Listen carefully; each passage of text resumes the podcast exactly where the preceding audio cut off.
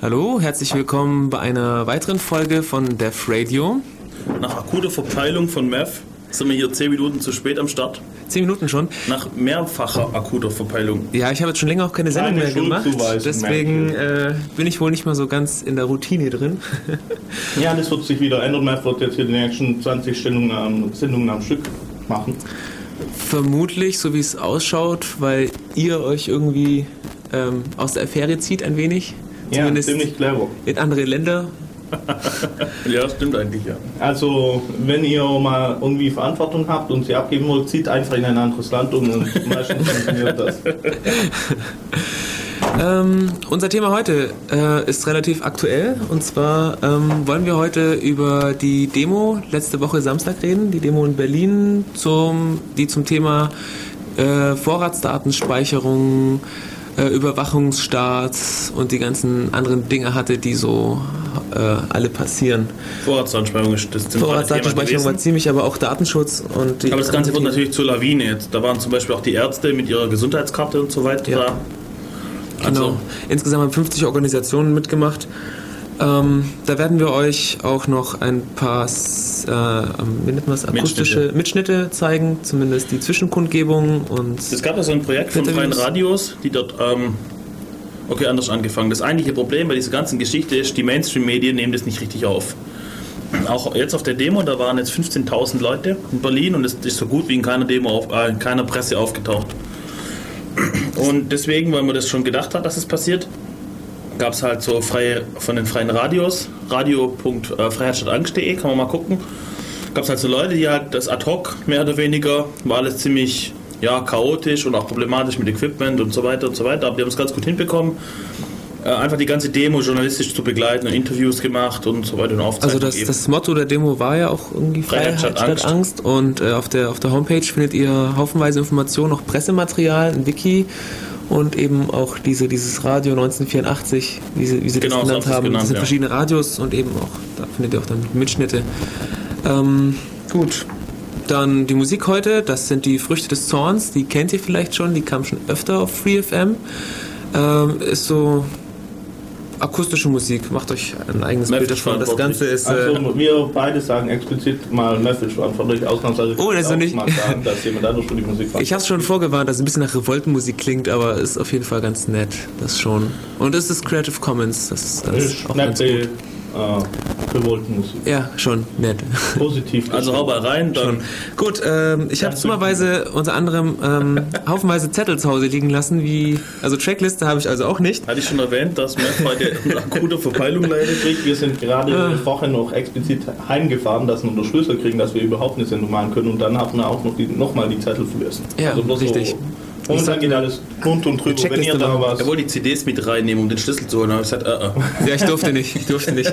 Äh, ja, und noch übrigens noch was vergessen, ähm, falls ihr euch fragt, der im Studio ist, falls ihr den Namen noch nicht kennt. Ach so, stimmt, äh, das ja. sind äh, der Alex und der Uli, die jetzt die Nee, letzten ich Monate dachte, meistens da waren. So Pseudonym auf, weil Freiheit statt Angst. Ach so, Ja. Mist, zu spät, Entschuldigung.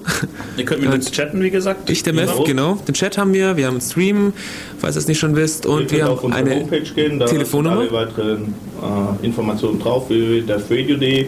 Ich bin ein bisschen leise, Uli, irgendwie. Ja, ich Ja, wahrscheinlich bin ich auf dem falschen Mikro. Kann Nee, ja- nee, der hat schon das Mikro. sag nochmal was. Hallo, hallo. Ja, okay, also Death Radio Day. Erwähnt? Ah, super. Ey, ich wollte ja vorher noch die, die Mikros abchecken. Du hast gemeint, zieh Hallo. hoch, zieh hoch, wir, Wir waren sind ja schon spät. 10 Minuten zu spät. Ja, okay. Okay, aber statt 10 Minuten, 11 Minuten hätte auch niemand mehr irgendwas ausgemacht, denke ich. Aber immerhin sind wir jetzt wieder da und ihr könnt uns auch anrufen. Meth, was ist die Nummer? Ach je, ich habe schon so lange nicht mehr gesagt, ich so noch im Kopf. Die Da, 071. der steht auf dem Telefon. 938 ah, 9386 Du hattest was vor die 299. Eselsbrücke dafür. Und jetzt noch Ja, immer langsam. noch. Äh, 9386 299. Ihr findet sie auch auf der Homepage, das ist www.defradio.de. Uli, wie schreibt man Def?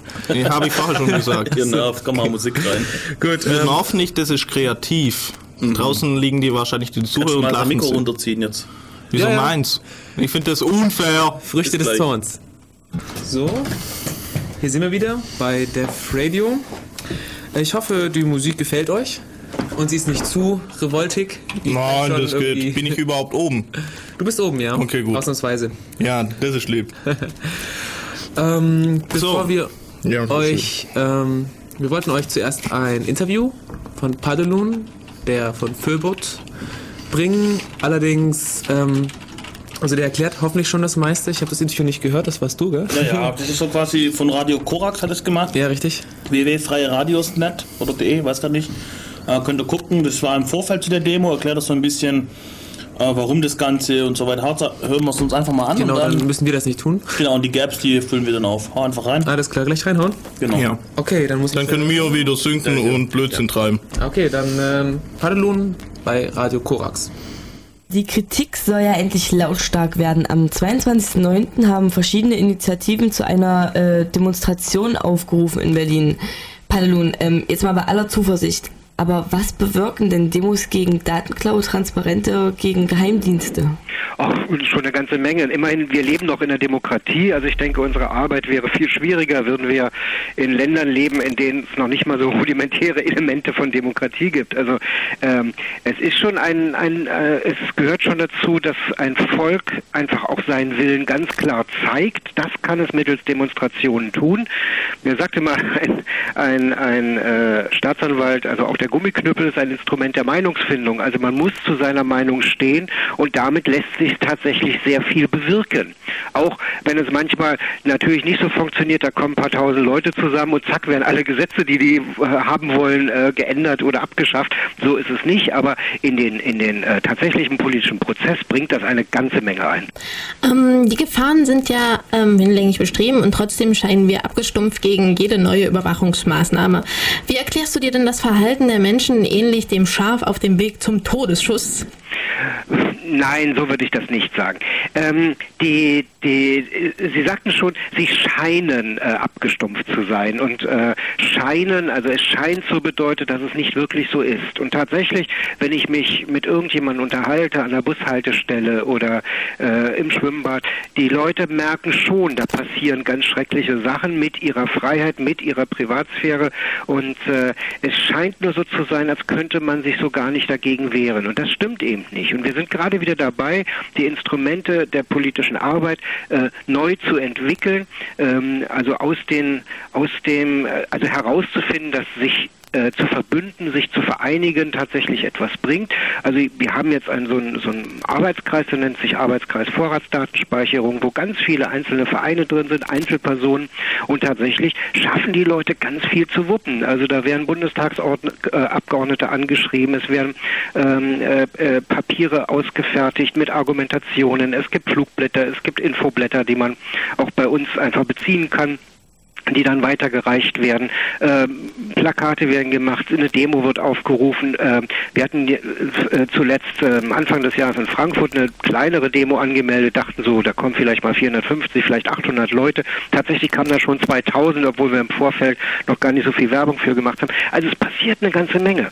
Und ich selber mit meiner Organisation Föbut, die wir nun schon sehr seit vielen Jahren uns für Datenschutz stark machen, wir haben über den Preis Big Brother Awards, äh, wo wir einmal im Jahr ähm, äh, Preise an Datenkraken, wie wir die nennen, verleihen, auch geschafft, das Thema so in die Medien zu heben, dass es eben mittlerweile tatsächlich Leute erreicht und sie mitkriegen, oh mein Gott, mein komisches Gefühl in der Magengrube, das ich habe, wenn Leute mir äh, meine Freiheit beschneiden, da bin ich nicht alleine. Da gibt es noch mehr, die das auch haben und die auch was dagegen tun. Und es kommen immer mehr Leute zusammen, die eben was dagegen tun. Und ich sehe eben auch, dass die politischen Parteien, zumindest sagen sie es, sich jetzt auch für Freiheit einsetzen wollen, zumindest die Opposition, wobei man da immer sehr vorsichtig sein muss, weil die jetzige Opposition waren ja genau die, die in der letzten Legislaturperiode auch viele Freiheitsrechte abgeschafft haben. Wir können jetzt mal an dieser Stelle einen Rollentausch wagen. Äh, stellen wir uns doch einmal vor, äh, die Psyche von Herrn Schäuble, äh, machtbesessen einerseits äh, und klug taktierend andererseits. Was glaubst du denn, ähm, versprechen sich Menschen wie der Schäuble von einer immer stärkeren Verfolgung des Einzelnen? Ich kann dazu wenig sagen zu der Psyche von Herrn Schäuble. Ich kenne Herrn Schäuble nicht persönlich. Klar, ich habe schon eine Einschätzung, dass er ein kluger Taktiker ist. Immerhin, was gelingt, ist ja, dass überall jetzt Schäuble gebasht wird, aber äh, Frau Zypris dabei ganz vergessen wird, die als Justizministerin ja eigentlich zuständig ist für die Vorratsdatenspeicherung. Also das heißt, er stellt sich da schon mit seinem, seinem, seinem breiten Rücken ähm, vor die Leute, die, die dann zum Beispiel eigentlich zuständig sind. Aber ich glaube, man darf es auch nicht so personenfixiert sehen. Es sind Tendenzen in der Gesellschaft, in der, in der Kontrollmacht, die sich da mehr aufbaut. Also die, die eigentlich nur verwalten sollen, unser Zusammenleben, fangen an, wieder auf uns Übergriffe zu machen, auf uns Bürgerinnen und Bürger. Und das ist eine Tendenz, ähm, die man nicht nur an einer Person wie Schäuble festmachen kann, weil letztes, also zuletzt haben wir noch Otto Schiele im Big Brother Award gegeben. Dieses Jahr einem Schäuble im Big Brother Award zu geben, hm, das sind austauschbare Marionetten. Der eine spinnt mehr, der andere weniger. Äh, okay, das ist jetzt nicht so wirklich äh, bedeutsam, sondern was ich schlimm finde, ist, dass wohl in Ministerien komplette Abteilungen am Rad drehen und ihre Interessen versuchen durchzusetzen und natürlich auch dann die Industrieinteressen, die immer versuchen, Sicherheitssachen zu verkaufen, da noch entsprechend mitmachen und eben der Aufschrei in der, in der Mitte der Gesellschaft eben jetzt erst langsam, aber auch, ich denke, deutlicher werdend erfolgt. Also, dass es so lange so gut gegangen ist für die Überwacher, das ist ist schon ein bisschen traurig. Das finde ich allerdings auch. Aber zum Beispiel die gewonnenen Datenmengen, die wären ja enorm. Was für Grenzen hatten da naturgemäß die geplante Überwachung? Ähm, ich, klar, Datenmengen sind enorm, aber sie werden sehr relativ. Also wenn ich zum Beispiel alles speichere und ich muss ein bestimmtes Datum von einem bestimmten Ort zu einer bestimmten Uhrzeit finden, dann ist die, die, die, die Suchfunktion schon sehr einfach, weil ich dann genau eingegrenzt habe, wo ich suchen muss. Es gibt mittlerweile Computersysteme, die verarbeiten so viel Daten in so kurzer Zeit, da kann es einen grauen, ähm, sämtliche äh, Telefonate in Deutschland aufzuzeichnen. Also nicht nur die Verbindungsdaten, sondern sogar ähm, den Inhalt der Gespräche würde im Jahr vielleicht 100 Millionen Euro kosten. Das ist in, in äh, entsprechenden äh, Staatsdimensionen gedacht nicht wirklich viel. Das mhm. können wir mittlerweile bewältigen und wir sollten uns nicht ähm, äh, darauf ausruhen, dass heute vielleicht noch Datenmengen vielleicht noch nicht so effektiv zu durchsuchen sind. In fünf Jahren sind sie es. Und ich kenne einfach ganz viele Informatikleute, die viel Spaß daran haben, Suchalgorithmen äh, zu optimieren und zu schreiben und auf massiv parallel verarbeitenden Computersystemen anzuwenden. Ähm, das ist eine richtig schöne Technik. Also Techniker macht das richtig Spaß. Das kann ich auch nachempfinden. Und das ja. wird einfach kommen. Ja, also in unsere Privatsphäre wird immer mehr eingegriffen. Ähm, wie lautet denn euer Gegenaufruf für den 22. September? Wir sagen einfach, ja, ganz laut mit dem Motto unserer Demo, Freiheit statt Angst. Also Angst ist das, was immer wieder erzeugt wird, damit wir oder möglichst viele Bürgerinnen und Bürger darin einwilligen, dass die Freiheit abgebaut werden kann. Es ist letztendlich eine dumme Politik, weil es gibt keine Gründe, Angst zu haben. Eigentlich müssten wir äh, ganz anders agieren, nur das ist ein bisschen komplexer zu vermitteln. Und ich denke, ähm, dass alle Leute, die so dieses grummelnde Gefühl in der Magengrube haben und denken, hm, ich kann zwar vielleicht noch nicht ganz komplett argumentativ unterlegen, aber ich merke einfach, dass ich das nicht will, dass die sehr gut beraten sind, mit zu der Demo zu kommen oder vielleicht an ihrem Ort, da wo sie sind, eben auch Ortsgruppen aufzubauen, mit mehreren Leuten zu kommen, Busse zu organisieren, äh, dort mit hinzufahren, Plakate zu hängen. Und auf unserer Website, die heißt www.vorratsdatenspeicherung.de, also nochmal vorratsdatenspeicherung.de, Dort kann man äh, sehr viele Möglichkeiten finden, was zu tun, was kann man mitmachen, wo kann man äh, noch eine helfende Hand reintun, was kann ich vor Ort tun. Da gibt es eine ganze Menge und ich denke, jetzt ist wirklich der Zeitpunkt äh, zu sagen, okay, jetzt kriege ich mal den Hintern hoch und mache eben auch was, damit ich morgen meinen Kindern äh, sagen kann, ich habe mich zumindest ordentlich angestrengt. Sehr schönes Schlusswort auch. Ähm, ich würde sagen, ähm, das ist einfach auch ein Aufruf an alle, denn mir macht es auch immer mehr Angst, diese ganzen Sachen, die man so hört, was man als alles schon gespeichert hat oder speichern wird. Und ähm, man ist unter ständiger Kontrolle. Genau. Und deswegen danken wir ganz, ganz herzlich. Ah, das Ende war jetzt abrupter, als ich erwartet hätte. Ja, Sie kommen hier zurück bei Def Radio. Genau. Das war ein Interview von Radio Korax äh, mit Padelun. Padelun, Gründer des, oder ja, glaube ja, Gründer und Haupt mit, mit Renat Tangens Hauptperson im Föbut, oder? Also den, den man immer hört, wenn es um den Föbut geht, sagen wir genau. mal so. www.föbut.de äh, ja, Was ist der Föbut nochmal? Äh, hm? ah, ich habe vergessen, was Föbut heißt, sollte man vielleicht sagen. Verein für irgendwie bewegten... Verein Ver mit... Ver, äh, Nicht Verein, Ver, Vereinigung, bewegte und unbewegte oder sowas, Daten oder sowas. Das sollten wir jetzt gerade mal gucken. Tja, das ist jetzt. Ah, okay, Leute, falls ihr wisst, falls ihr wisst, ruft an. Du stellst eigentlich so Fragen, wenn du es nicht weißt. Ja, ich dachte, ihr weißt es vielleicht. Sag ah, so Füllboot, als ob es jedem klar ist, was es bedeutet und mach weiter. Okay. Äh, Füllboot sind die, die zum Beispiel auch die Big Brother Awards ausstellen. Genau. Äh, also ähm, eine Auszeichnung an Firmen verteilen, die sich hervortun. Nicht an, Firmen, auch Personen. Oder, oder auch an Personen, die sich durch besondere Aktionen hervortun. Datensammelgut und Verletzung von Verletzung Datenschutz und sowas so. angeht, ja. So Da gibt es auch was, das genau, kann ich sehr empfehlen, das Schwarzbuch des, des Datenschutzes, quasi analog zum Schwarzbuch der Steuerzahler, wo quasi der Bund der Steuerzahler so veröffentlicht, äh, wo wieder Steuer, Steuergelder rausgeschmissen wurden und so. Und das ist quasi analog, so eine Art Best-of der Big Brother Awards. Mhm. Ziemlich, müsst ihr mal eigentlich mal lesen, da kriegt man das kalte Grausen. Kann man im Fairboot-Shop bestellen. Also wir verlinken das nachher mal alles Okay, auf das unserer sollten wir Homepage. uns vielleicht notieren. Ähm, Zur Demo.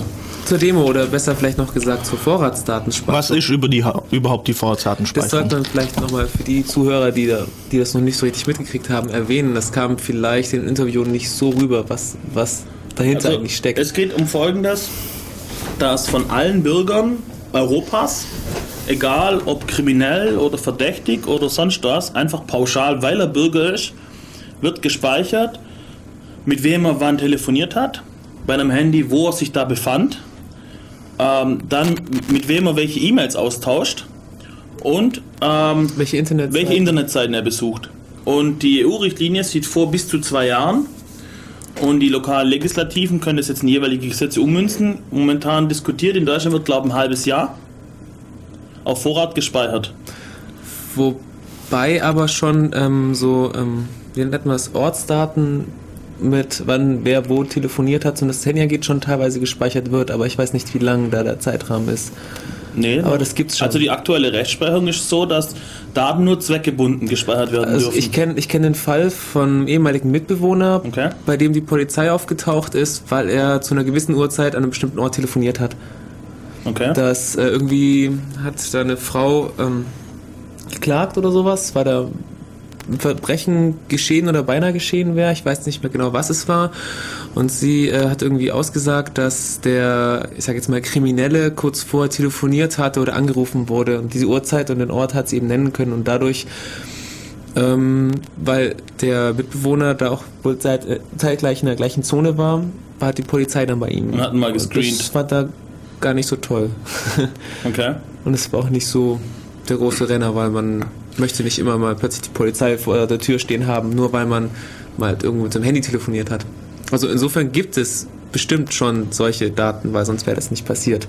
Okay. Ich weiß nur nicht, wie lange die gesichert werden. Auf jeden Fall bei, dem, bei der aktuellen Gesetzeslage geht's oder bei dem aktuellen Gesetzesvorwurf, oh, Entwurf, oh Mann, geht es um ein halbes Jahr. Und es ist quasi die Frage, was ist daran das Problem, oder? Was ist das Problem? Okay, das, das, das Stichwort heißt immer, das Motto heißt immer, wer nichts zu verbergen hat, da es macht doch nichts, wenn die Bullen mal vorbei Oh, auch wenn du nichts zu befürchten, Wenn du nichts ja. angestellt hast, dann, dann gehen sie halt wieder, oder? Wenn sie dir nichts nachweisen Ich meine, können. die Information, dass ich zum Beispiel gestern mit dem Opa telefoniert habe, ist ja nicht wirklich von... Ja nicht Genau, das wichtig. sagen auch viele, ich bin doch überhaupt gar nicht interessant. Ja. Interessiert doch keinen, ob ich jetzt, wenn ich jetzt mit meiner Mutter telefoniert habe oder ähnliches. Deswegen Aufruf an euch, wenn ihr uns hier überzeugen wollt, wir sind jetzt hier pro Vorratsdatenspeicherung. wenn, Ja, ihr uns, genau. wenn ihr Ja. uns überzeugen wollt, ruft an 0731 938 6299 und Wir erzählt mal aus eurer Sicht, nicht damit wir immer hier die alten Leiern erzählen, aus eurer Sicht, was ihr denkt über die Vorratseinspeicherung, ob ihr das gut findet oder schlecht oder wie ihr darüber nachdenkt, Äh, es, ist wenn ja, uns sehr interessiert. es ist ja auch oft so, dass... Hier könnt ihr argumentieren üben. Wir werden kräftig dagegenhalten, wenn ihr wollt. dass das Statement, äh, wer nichts zu verbergen hat, hat auch nichts zu verwirr zu ähm, ver Nee, befürchten. wenn, Genau. Ja, genau. ähm, das wird auch ständig irgendwie als Entschuldigung genommen für, für sämtliche Maßnahmen. Wenn man nichts macht, dann passiert auch nichts. Allerdings ähm, ist es halt so, man kann auch andersrum fragen, wenn ich zum Beispiel ähm, nichts zu, zu verbergen habe oder nichts getan habe, warum muss ich denn überhaupt überwacht werden? Das könnte man andersrum fragen. Und es ist auch so, dass, dass man äh, selber nicht in der Hand hat, ähm, was jetzt zum Beispiel auch, ähm, sag ich mal, Problematisch erlaubt- was, was problematisch ist. Eben, Nämlich diejenigen, die an der Macht sind, beziehungsweise die Allgemeinheit bestimmt das und das liegt nicht in meiner Hand. korrekt. Das heißt, es kann durchaus passieren, dass ich dann plötzlich was zu verbergen habe. Zum Beispiel, wenn ich äh, ein SysAdministrator bin, der irgendwelche, Nmap. ja, Also es geht darum, äh, es gibt den Hacker-Paragraphen, äh, darum geht es, dass der Besitz, Verbreitung und äh, Einsatz von Hacker-Tools, Hacker-Tools ist, n- Ah, das oh, wir haben ihn, klingelt. wunderbar. Ja, So, jetzt sind mach Lev, mach mal. ja, ja. diesen und hoch damit. Hallo, Def Radio. Hi. Hi. Wer bist du denn? Hi, ich bin ähm, der Unix aus dem Chat. Ah, der Unix aus dem Chat. Ja, was, was willst du denn sagen? Ja, was ich sagen wollte ist, dass ähm, diese Verbindungsdaten ja momentan noch gar nicht interessant erscheinen für die einzelnen Bürger, weil, ja gut, dann weißt du halt, ich habe mit dem, ich habe mit dem telefoniert, das wissen andere Leute auch, dass ich mit dem Kontakt habe, aber was viel interessanter ist, ist doch, wenn man mal in die Zukunft denkt, wenn die Datentechnologie weitergeht, die Informationstechnologie, wird ja irgendwann ein Gesetz kommen, was sagt, wir speichern für ein halbes Jahr oder in Polen dann halt für 16 Jahre mal eben alle Gespräche auf. Und alles, was ich gesprochen habe mit irgendjemandem. Du meinst, die Inhalte sind eigentlich interessant, das ist eine Vorstufe. Ja, genau. Das wird, also wenn die, Technologie soweit ist, wird das Gesetz der Vorratsdatenspeicherung dann so erweitert, dass dann auch die Inhalte dazu gespeichert werden müssen. Und wenn dann jemand mal verdächtigt wird, kann, kann dann ein Polizist beigehen, kann sagen, an seinem Computerterminal hier, die, die, die Person, die in den Zeitraum, die in die Gespräche, und dann kann er da, also im Nachhinein reinhören und dann so eine Telefonüberwachung halt im Nachhinein machen. Also ich muss da ein bisschen widersprechen. Ich finde nicht, dass die Verbindungsdaten selber irrelevant sind. Ähm, weil es geht zum Beispiel um so Dinge wie Kontakt in die linke Szene oder sowas. Im Vorfeld zum G8-Gipfel war das sehr relevant. Da hat man einfach bei Autonomen, sagen wir mal, die Buden eingetreten und haben sie hochgehen lassen. Beziehungsweise wenn man schon nach einem bestimmten Suchbegriff gesucht hat. Genau, für die Rasterfahndung und dann ist es relevant, ob jetzt du bekannt bist mit ihm oder sich, dich mit ihm getroffen hast oder so ähnlich. Weil dann bist du gleich quasi Kollaborateur oder so ähnlich. Du fällst gleich wieder in den Raster. Ja, das ist diese Netzwerkanalyse oder sowas in Art, mit wem du verkehrst. Und äh, das hat dann für dich zur Konsequenz, dass du aufpassen musst, wie, wen du verquer, ver, verkehrst, weil du weißt ja nicht von jedem, was der so hobbymäßig betreibt. Das heißt, du müsstest jeden erstmal von rein verdächtigen und auswählen, ob du mit ihm überhaupt Kontakt haben möchtest. Ja, Nicht, aber bei der Methode, da schließt man ja aus den Verbindungsdaten auf die Inhalte. Schließt, also so schließt man ja darauf denn. Ja gut. Weil, Also wenn ich mit, äh, mit der linken Szene oder sogar mit der linken radikalen Szene Kontakt habe, schließt man darauf, dass ich dann dort auch solche Inhalte wie terroristische Anschläge oder irgendwas Destruktives denn im Sinn habe. Okay, also du meinst, du meinst, eigentlich sind sie an den Inhalten interessiert, aber im Vorfeld begnügen sie sich mit den Verbindungsdaten, weil sie es wir technisch nicht hinkriegen oder so. Genau, das ist auch gesagt, damit kann man ja auch schon eine Menge, eine Menge hinkriegen, Netzwerke aufzeigen, die man dann auch ja schnell zerschlagen kann, wenn man es vorhat. Okay. Aber in langfristiger Sicht und was auch glaube ich, für die Bürger viel interessanter ist oder viel beängstigender ist, wenn die Technologie soweit ist und es dann das, das Gesetz dann eigentlich wie automatisch mit der Salamitaktik dann darauf erweitert wird, dass wir die Inhalte gleich mitspeichern. Und ab diesem Punkt fanden auch, äh, ich muss dazu sagen, ich komme aus Mecklenburg-Vorpommern, also aus den neuen Bundesländern, und ab diesem Punkt fanden auch meine Eltern das viel befürchten, also diese, dieses Gesetz viel befürchtender oder hatten viel mehr, ähm, waren viel mehr sensibilisiert für dieses Gesetz, als ich ihnen mal dieses Beispiel genannt habe, wie das denn erweitert werden könnte und auch automatisch wird, aus ganz logischen Gründen, ja. Also, dass das Gesetze erweitert werden oder so, das, das kennt Das man ja bekannt, teilweise ja. schon. Die, schon die gute alte Salamitaktik. Oder mit der Maut, genau. Mit den Toll-Collect-Brücken. Wo es erst hieß, ja, es geht nun um die Maut.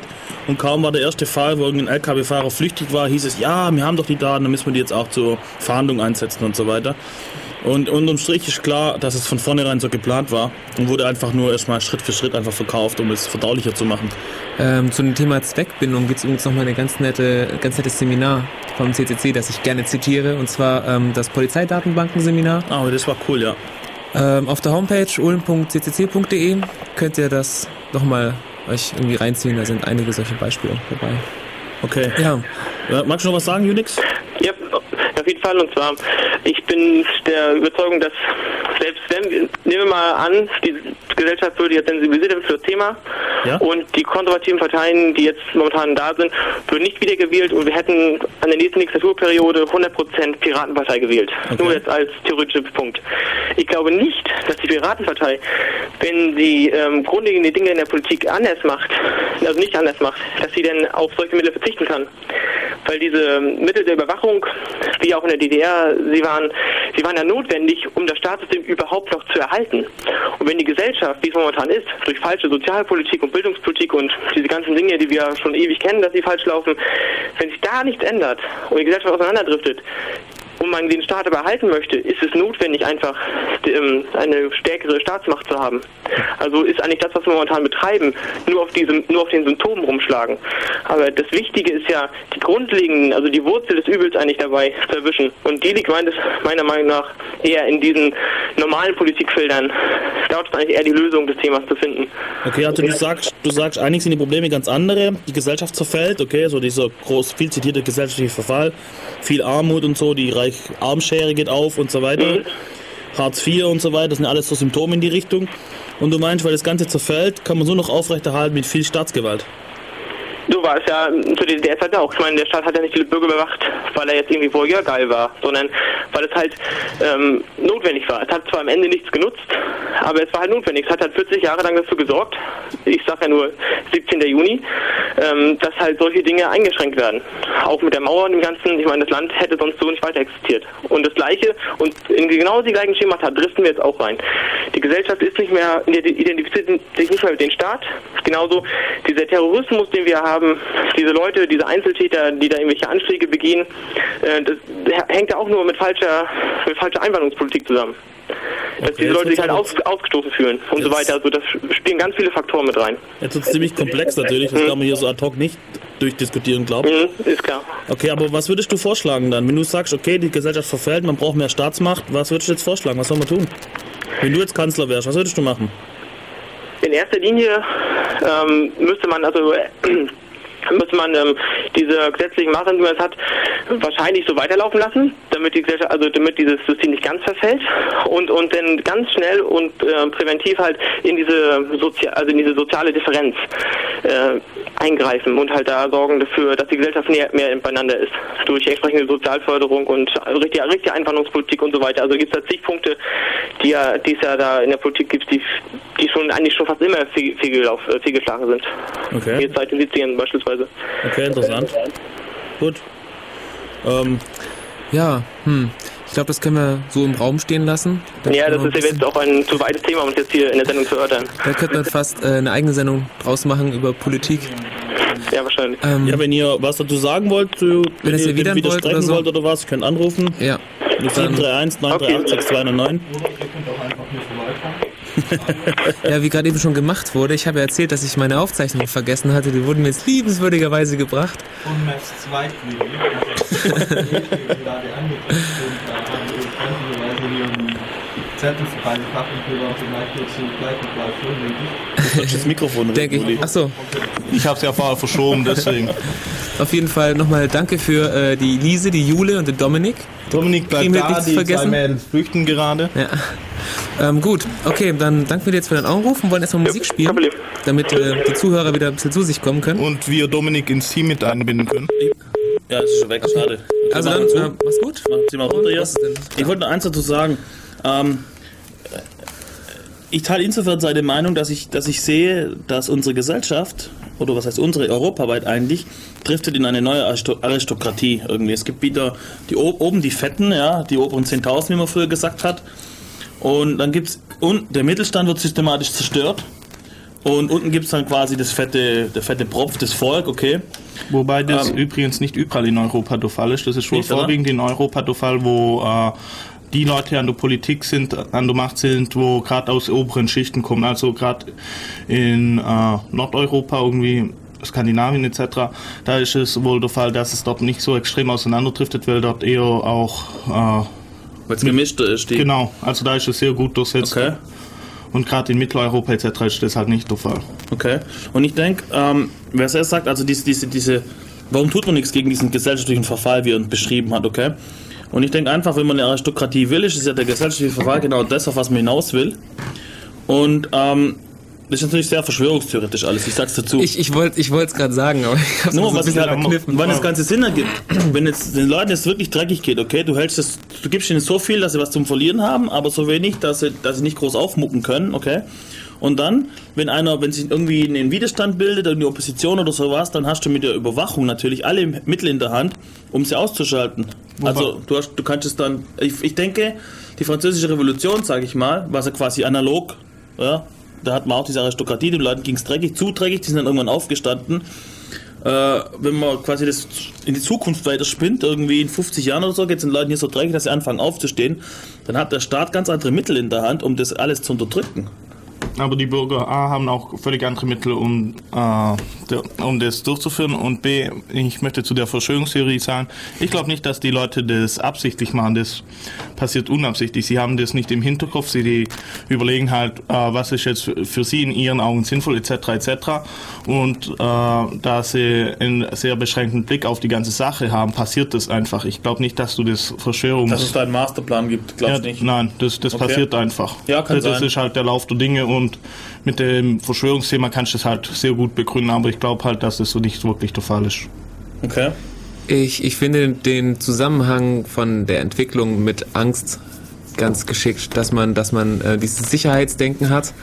Wie habe ich, ich habe dann erst, erst, erst, erst neulich ähm, nette Phrase gefunden, es war das Grundrecht auf Sicherheit.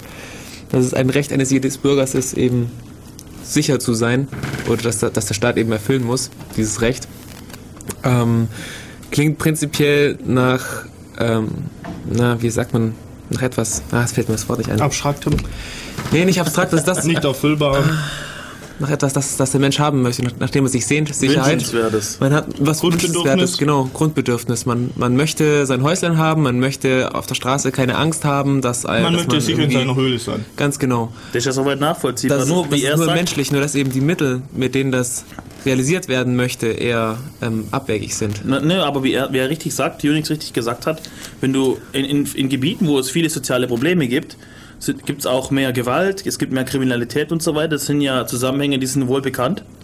Und dann müsste man jetzt nicht anfangen, mit Überwachung dagegen zu reagieren, sondern man müsste gucken, dass man die sozialen Probleme auflöst und diese, diese, diese Problemfelder eben An der Wurzel irgendwie anpackt. an der Wurzel Und anpackt nicht und, die Symptome beendet und nicht mit, mit Aktionismus jetzt herkommen und sagen, wir bauen da eine Kamera hin, dann passiert nichts mehr, aber die sozialen Probleme sind immer noch da. Ich denke, halt, Kamera hinbauen ist einfacher, als jetzt erst die Wurzel zu erkennen. Wie gesagt, der- Aktionismus. Es gab so einen Vergleich zwischen New York und London, äh, weil, die Städte, weil die Städte halt relativ gleich groß sind und äh, demografisch wohl relativ gleich sind.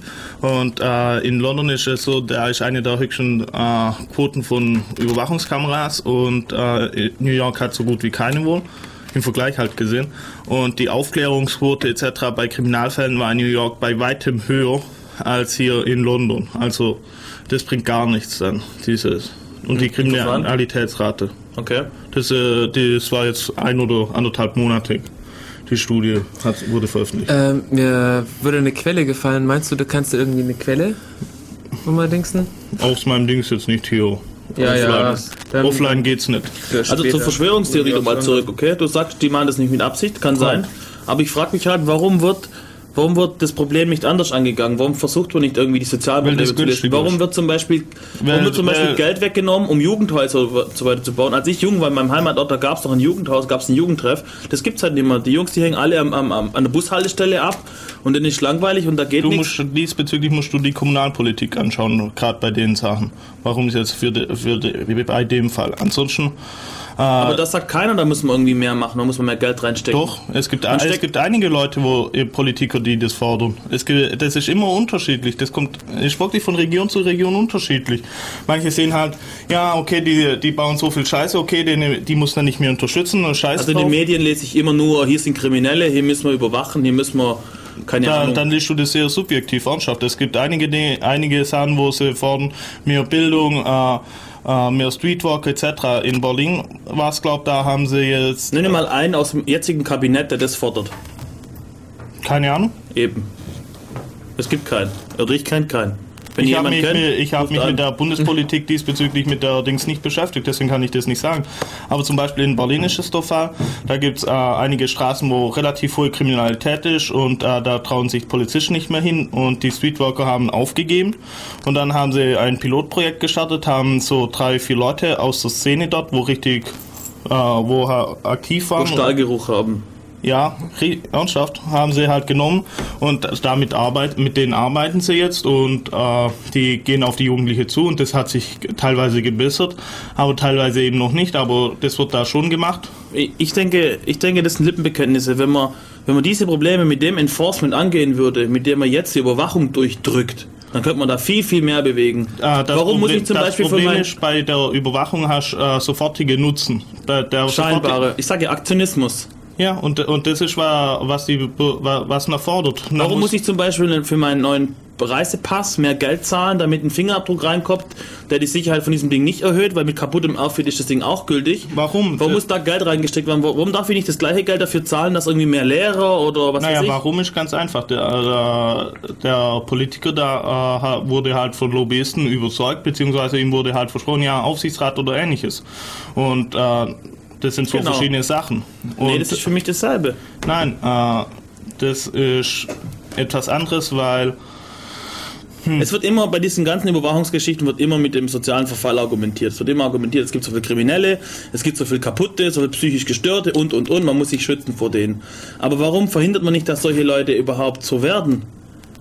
Warum, warum, warum geht man die, die Brennpunkte nicht an? Und zwar auf großer Bühne, nicht lokal. Hier versucht es in Politik, okay, ist super, dass es macht. Aber, äh, aber das muss mit lokale Probleme sind besser lokal anzugehen, anstatt global. Ja, aber da muss aber global die finanziellen Mittel dafür zur Verfügung gestellt werden. Es werden ja auch global finanzielle Mittel zur Verfügung gestellt, bloß lokal, werden, lokal werden sie halt anders verwendet. Verglichen auch. mit den Ausgaben für Überwachung ist das lächerlich.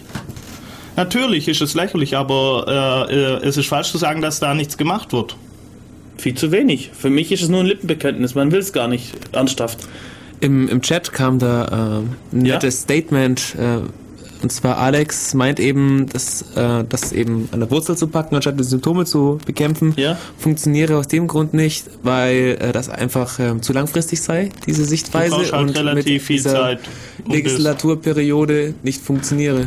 Aber das ist auch das, was Alex gerade beschrieben hat, die ja. Problematik mit dem Aktionismus. Und also der, darauf ist er ja eingegangen, dass es falsch ist, hier Aktionismus zu betreiben und das kurzfristig zu sehen ist natürlich falsch. Ja, ich stelle mein Mikro.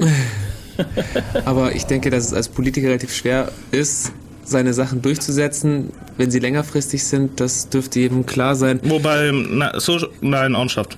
Es gibt genug Projekte, wo der Vertragsabschluss 2012, 2000 irgendwas ist, Steuern oder was weiß ich, wo in Kraft treten, etc., etc.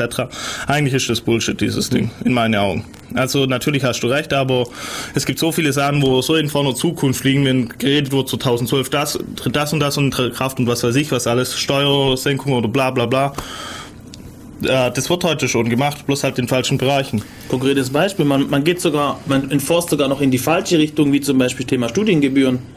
Man, man, man beschränkt den Zugang zu Bildung für die Armen, äh, für die Reichen und, und die Armen, keine Ahnung, die unteren sozialen Schichten, die kommen nicht mehr an die Bildung ran, weil man es nicht mehr finanzieren kann. Die Ausrede BAföG, also ich wer Bullshit. schon mal BAföG beantragt hat und weiß, was es für eine Tortur ist und weiß, wie, wie die einen sitzen lassen, manchmal ein Vierteljahr, ein halbes Jahr ohne Kohle, der weiß, dass das eine große Lüge ist.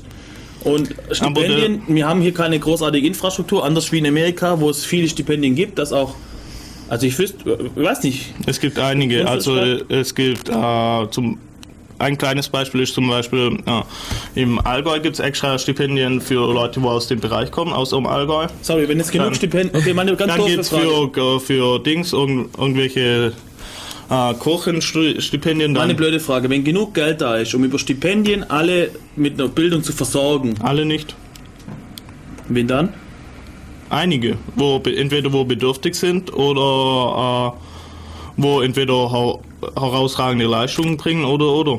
Aber alle auf keinen Fall. In Amerika ist es auch nicht so, dass da jeder Zugang erhält. Ich glaub, in Amerika ist es ein ha? bisschen ab, ehrlich gesagt. Ursprünglich sind wir bei der Vorratsdatenspeicherung gewesen. Ja, aber da, der das, Demo in Berlin. Es geht hier gerade darum, äh, Brennpunkte zu bekämpfen oder halt äh, das Problem an der Wurzel zu packen.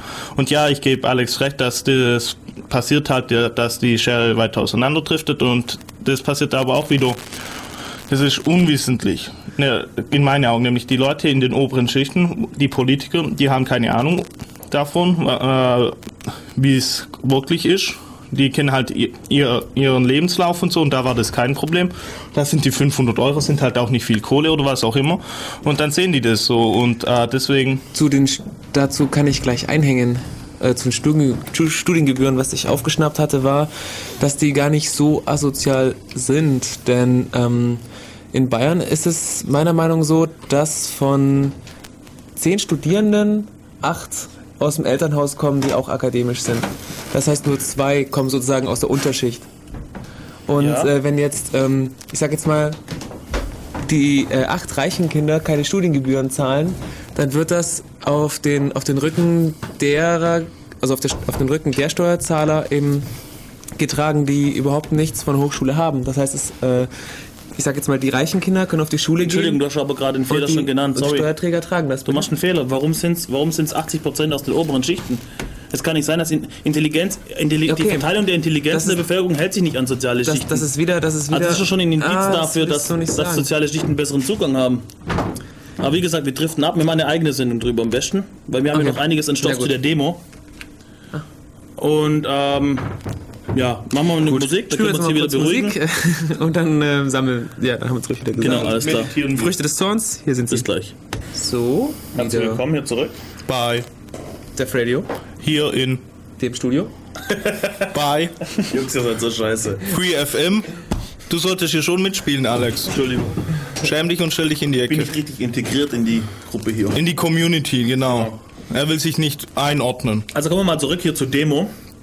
Ähm, die Demo, wie gesagt, wie ich vorher schon erwähnt habe, in den Medien, in den, in den großen Medien, sage ich mal, ähm, wurde die weitgehend ignoriert. Einzige, was in dieser von dieser Demo berichtet wurde, Krawalle! war, dass die Polizisten und dieser ominöse schwarze Block sich ein bisschen gekloppt haben. Wobei in der Taz war das übrigens nicht der Fall. Die haben Ortschaft auch mit den richtigen Angaben was drüber geschrieben. Genau, das mit den Angaben ist auch so eine Sache. Es waren 15.000, in den ersten Medien hieß, im Berichten hieß es dann 8.000. Es wurde dann erst nachträglich später revidiert. Äh, irgendeine Zeitung, ich habe vergessen welche, die schrieb von 2.000 und die Demo wurde abgebrochen, was überhaupt nicht stimmt. Ähm, nach den Krawallen, die es da gab, ähm, hat der Schwarze Block sich aufgelöst, um eine Eskalation zu verhindern und damit eben das friedliche Ende der Demo nicht zu gefährden, was übrigens eine sehr coole Aktion war, denke ich. Soweit ich es aus der Ferne beurteilen kann natürlich. Und äh, die Demo wurde zu Ende geführt, es gab eine Zwischenkundgebung und die Endkundgebung und so weiter. Und war eigentlich ein großer Erfolg, die Demo, wurde aber, wie gesagt, größtenteils ignoriert. Und es ist die größte Anti... Da, also äh, Äh, Die größte Demo für Datenschutz Genau. seit, äh, Seit 87.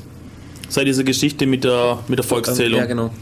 Und trotzdem findet es kein Gehör in den Medien. Das ist natürlich auch sehr Bitte. suspekt und, und regt zu Verschwörungstheorien an, sage ich mal. Ohne, ohne was dazu zu sagen sonst.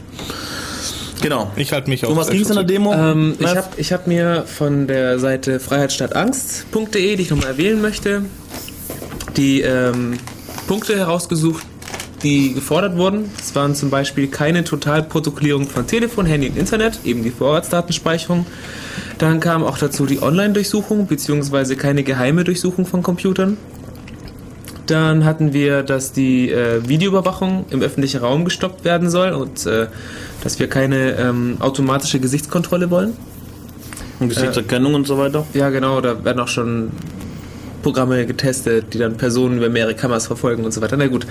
Äh, dann soll die Biometrie und die ganzen RFID-Chips, den Ausweisen und Pässen gestoppt werden. Äh, es soll keine Vorratsspeicherung von Flugpassagierdaten erfolgen und kein automatischer Kfz-Kennzeichenabgleich auf öffentlichen Straßen. Dazu kann man sagen, für die, die es noch nicht wissen, äh, dass unsere Autobahnen eigentlich sind komplett videoüberwacht. Oder? Maut? Ja, nein, das kannst du nicht sagen. Es gibt halt die Mautbrücken, Ja, okay, und die sind halt in ganz Deutschland verteilt. genau. Und wenn du jetzt halt von irgendwie von hier nach München fährst oder nach Hamburg oder sonstiges, dann kann man mit Hilfe der Mautbrücken technisch ist alles da, um dich zu, zu tracken, oder? So, jetzt kommt natürlich die Frage, was macht, macht man das, wer sagt das Gesetz dazu und so weiter und so weiter. Und da hieß es am Anfang, wie gesagt, es geht nur um die Maut. Richtig. Ähm, aber jetzt sage ich mal nur Pkw-Maut, okay? Sobald Pkw-Maut eingeführt ist, betrifft es jeden. Und dann denkt keiner mehr dran, auch da war ja noch so ein datenschutzrechtliches Problem. So, ja gut, wir haben, wir LKW-Maut, haben ja schon, die Infrastruktur ist da, jetzt machen wir halt nur Pkw-Maut, ist ein kleiner Schritt, oder? Und, und äh, da gibt es noch ein Problem mit Hilfe der TKÜV. Und zwar ähm, Telekommunikationsüberwachungsverordnung. Genau.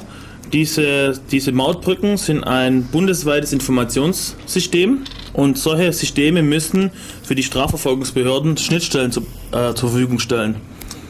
Das heißt, es gibt, eine, es gibt eine definierte Schnittstelle, wie eben dann die Strafverfolgungsbehörde an diese Daten rankommt und damit hast du de facto deine äh, flächendeckende äh, überwachende Autobahn. Das haben andere äh, Dienstleister auch, also Handy zum Beispiel, also Handy, also die Provider müssen das irgendwie ähm, installiert haben. Genau. Aber das, ist das, das nicht normalerweise nur bei einer so. geschlossenen, ja, wenn du eine geschlossene Benutzergruppe hast, was in diesem Fall ja der Fall ist, dass du das nicht brauchst? Das ist keine geschlossene Benutzergruppe. Doch, natürlich, die Mautgruppe, Mautteile, alle Mautteilnehmer oder Mautbrücken sind eine geschlossene Benutzergruppe. Du kannst nicht einfach so eine Dings einstellen und darauf. Was meinst du mit Dings? Eine, du kannst nicht persönlich so sagen, ja, ich nehme jetzt an dem Mautbrückenprojekt äh, teil und äh, committe meine Sachen. Nicht so oder Okay, jetzt bringst du mich in Gebiete, wo ich nichts argumentieren kann, weil ich die Details nicht kann, leider. Machen wir einfach mit dem zweiten Deswegen wollte ich es eigentlich auch nicht.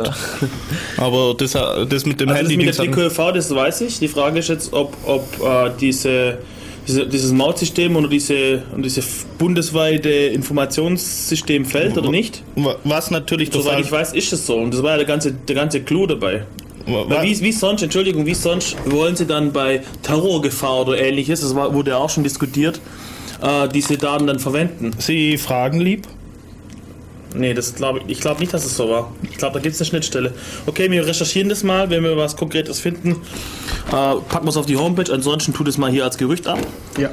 Machen wir weiter hier mit der Demo. Achso, ja genau, was auch noch ähm, gefordert wurde, war eben, dass die bestehenden Überwachungsgesetze nochmal äh, überprüft werden. Und zwar eben auf äh, Wirksamkeit und schädliche Nebenwirkungen. Ähm, und zwar nicht nur die seit äh, 2001, also seit ähm, 111.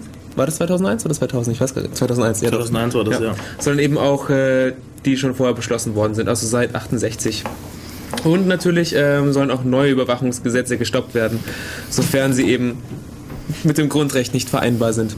Und da gibt es schon ein paar die da sehr kritisch sind.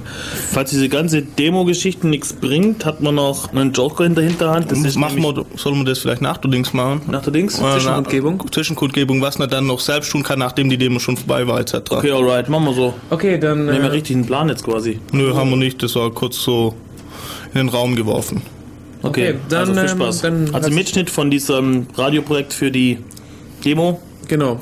Radio.freierstadt Ach ja, wer redet? Das kann, hätte ich beinahe vergessen zu sagen. Und zwar, ähm, das sind drei Leute, die reden. Ich glaube, wir werden dazwischen Musik spielen. Äh, der erste, der spricht, ist äh, Thilo Weichert.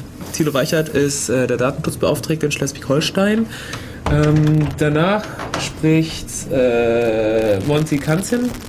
Ähm, der ist von der hedonistischen Internationalen. Die haben eine Homepage, könnt ihr gucken, was die machen. Und äh, danach spricht steht hier Daniel von der Leipziger Kammer. Ne, Quatsch. Dr. Bernd Blönke, Bönnecke ist das, genau. Ach, von der ähm, Ärztekammer. Äh, Telefonseelsorge. Ah, okay. Jüdische Konferenz für Telefonseelsorge. Genau. Ähm, ja. Hau rein. Hau rein. Genau. Dass die Forderungen und Maßnahmen, und die unsere Bundesregierung fordert, regelmäßig nichts an Sicherheit bringt, das können wir anschaulich in den USA oder in Großbritannien sehen. Dort ist nicht nur die Überwachungsdichte höher als bei uns in Deutschland, sondern auch Kriminalität und auch der Terrorismus. In Großbritannien beobachten über vier Millionen öffentliche Videokameras die Bevölkerung und dennoch stellt sich keine Ruhe ein. Nicht einmal die Friedhofsruhe einer Nachtwächtergesellschaft. Dort werden wir schon, dort werden in Großbritannien werden Kinder schon mit ihrem genetischen Fingerabdruck erfasst und ihre Entwicklungsdaten werden ausgewertet, um frühzeitig Gefahren und Defizite festzustellen. Tatsächlich werden damit aber nicht die Gefahren und Defizite der Kinder erfasst, um sie wirklich zu äh, therapieren, sondern tatsächlich werden die Gefahren für die Kinder erhöht und die Defizite verstärkt. In Großbritannien wird angesichts dieses Klimas von Kontrolle und Bevormutung weniger freie Menschen erzogen. Es werden erzogen Neurotiker, Duckmäuser, Biedermänner, Mitläufer, Egoisten und alles das und alles das und alles das sind potenzielle Kriminelle und potenzielle, ja auch äh, Terroristen. Wir wollen eine solche Gesellschaft, wie es in Großbritannien schon existiert, die wollen wir nicht. Unser Grundgesetz verbietet eine solche Gesellschaft. Wir haben mit dem Nationalsozialismus und dem real existierenden DDR-Sozialismus erlebt, wohin uns eine Überwachungsgesellschaft bringen kann. Die real existierende Überwachungswahn bringt keine Gerechtigkeit, keine Freiheit, weder subjektiv noch objektiv.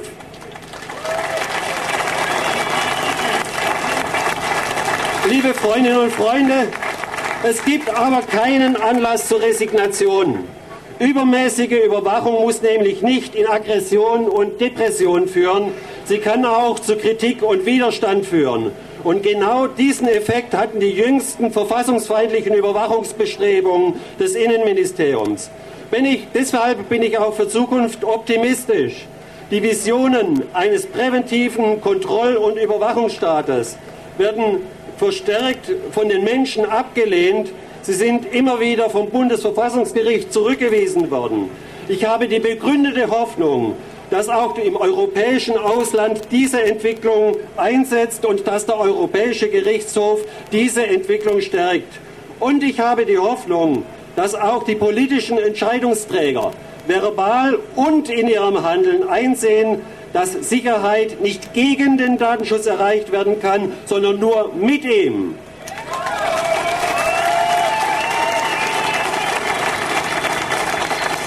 Datenschutz Datenschutz, das bedeutet Transparenz und Kontrolle, der Kontrolleure. Das bedeutet Berechenbarkeit und Zweckbindung. Das bedeutet Datensparsamkeit und Schutz des Kernbereichs unseres persönlichen Lebens. Datenschutz bedeutet vom Staat grundsätzlich in Ruhe gelassen und nicht bevormundet zu werden. Datenschutz Datenschutz bedeutet letztendlich Freiheit und damit auch die Möglichkeit und die Erwartung, individuell Verantwortung zu übernehmen. Wir können unseren Sicherheitspolitikern versichern, dass wir die Verantwortung für unsere gemeinsame Sicherheit übernehmen, aber auch für eine möglichst überwachungsfreie Gesellschaft. Nur wenn wir nicht eingesperrt sind, wenn wir nicht in einem informationellen Käfig eingesperrt sind, können wir auch unseren Beitrag für eine freie und sichere Gesellschaft leisten und deshalb sind wir hier und deshalb werden wir auch weiterhin dafür kämpfen. Vielen Dank. Liebe Freunde und Freundinnen der Freiheit, wir erleben hier heute die größte Demonstration für Freiheitsrechte seit ewigen Zeiten und das ist ein riesiger Erfolg. Einerseits ist es ein Erfolg, denn andererseits es ist auch ein ganz klares Alarmsignal. Denn wenn so viele Menschen aus den verschiedensten gesellschaftlichen Bereichen zusammen demonstrieren, dann bedeutet das auch, dass sich viele Menschen Sorgen machen um ihre Freiheit.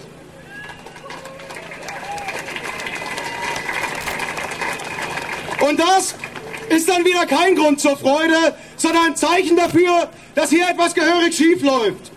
Die Grundrechte, also unsere Freiheit gegenüber dem Staat, befinden sich seit den 70er Jahren in einem Erosionsprozess. Der war mal schneller und mal weniger schnell. Aber seit dem 11. September geht es mit der Freiheit bergab. Und zwar so rasant und merklich, dass einem Angst und Bange wird.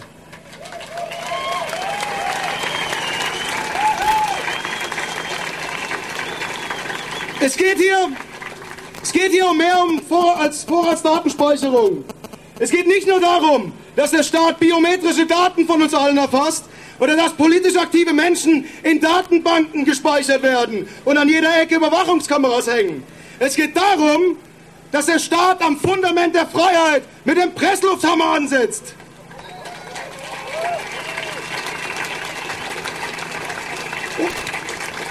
Und die Wunschliste der Sicherheitsfreaks ist lang, viel zu lang, um alle neuen Gesetze hier aufzuzählen, die unsere Freiheit einschränken. Ob die Verschärfung von 129a, Online-Durchsuchung oder gar die von Schäuble vorgeschlagene präventive Internierung von sogenannten Gefährdern. Jede Woche kommen neue Ideen und Gesetze hinzu, die unsere Freiheit untergraben und dieses Land zielsicher in Richtung Polizeistaat entwickeln. Und das schneller, als George Orwell sich das ausdenken könnte.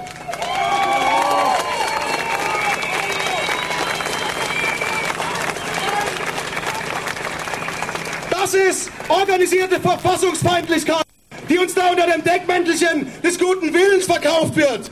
Und diese Anschläge auf die Freiheit machen wir nicht länger mit.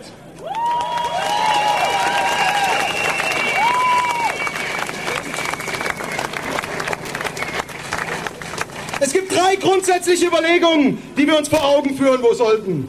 Erstens, allein die Tatsache, dass jemand das Gefühl hat, dass er überwacht wird, führt dazu, dass der oder diejenige sich mit den Augen der Überwacher sieht, dass sie sich überprüft, ob ihre Handlungen normal sind und was der Staat denn davon halten würde. Allein diese Tatsache. Und wir reden gar nicht von irgendwelchen verbotenen Dingen. Nehmen wir die Vorratsdatenspeicherung. Du liest im Internet einen Zeitungsartikel und der Staat speichert, was du liest. Das ist genauso, als würde am Kiosk dein Personalausweisnummer aufgeschrieben, wenn du dir eine Zeitung kaufst. Und das, da muss man schon fragen, wo kommen wir denn eigentlich hin? Allein diese Tatsache.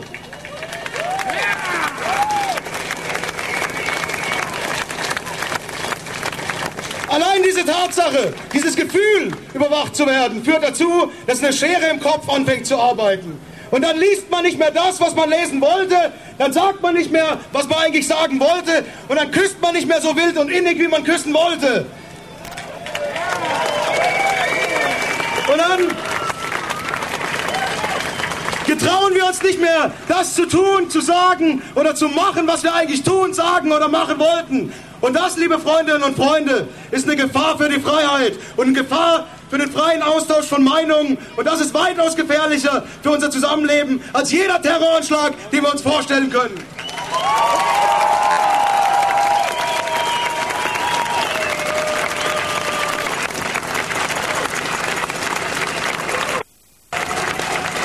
Dann sollten wir uns vor Augen führen.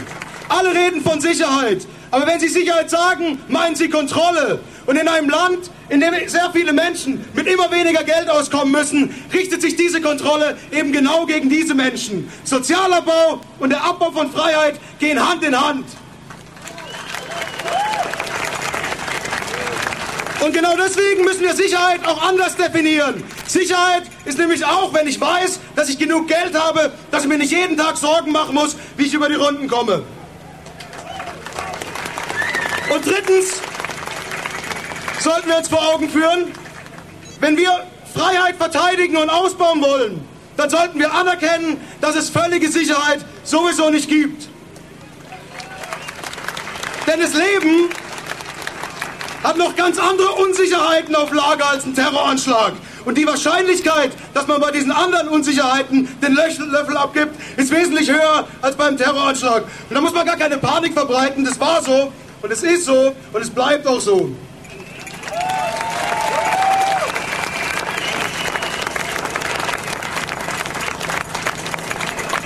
Was können wir jetzt machen, um Freiheiten zu verteidigen und auszubauen? Als erstes sollten wir uns vor Augen führen, dass Freiheit immer erkämpft wurde. Das heißt, wir müssen mehr Leute für den Wert von Freiheit, von Privatsphäre und Datenschutz begeistern. Das ist nicht ganz einfache Zeiten, wo jeder im Internet preisgibt, mit wem er die letzte Nacht geschlafen hat. Aber es geht. Und dennoch, wir sollten den Menschen klar machen, dass es nicht darauf ankommt, ob man sich was zu Schulden kommen lässt, sondern dass sich der Abbau von Grundrechten immer gegen alle Bürger des Staates richtet. Und dann sollten wir endlich aufhören, uns in zahmen Abwehrkämpfen zu verlieren. Wir müssen wieder mehr Freiheit fordern. Das ist attraktiver, als ein paar kleine Einschränkungen der Law-and-Order-Gesetze als großen Erfolg für die Freiheit zu verkaufen.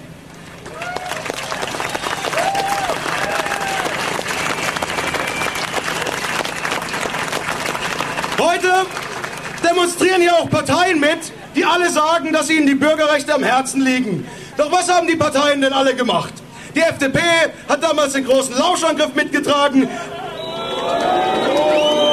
Die Grünen haben für Otto äh, für die Chili-Kataloge gestimmt. Und die Linkspartei, die Linkspartei bringt hier gerade still und heimlich in Berlin ein neues Polizeigesetz auf den Weg, das mehr Videoüberwachung bringt. Und es ist doch sonderbar, dass diese Parteien in der Opposition dann als die größten Freunde der Freiheit rüberkommen. Und sobald sie in der Regierung sind, kommt als Ergebnis ihrer Politik ein Minus an Freiheit rum. Und dann ist mir auch egal, und vollkommen egal, wenn dann ein paar Abgeordnete ihre berühmten Bauchschmerzen haben.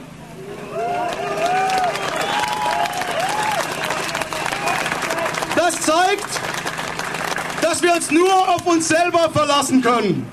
Das zeigt, dass wir nicht müde werden dürfen dem Staat. Und es geht hier nicht nur um den rollenden Verfassungsfeind Schäuble. Die Personalisierung hilft nicht weiter, denn ob Schäuble, Schilly oder sonst wer, das macht keinen Unterschied. Wir dürfen also nicht aufhören, dem Staat mit guten Argumenten, selbstbewusst und einer Prise Provokation und zivilen Mundgehorsam den Stock in die Speichen zu halten.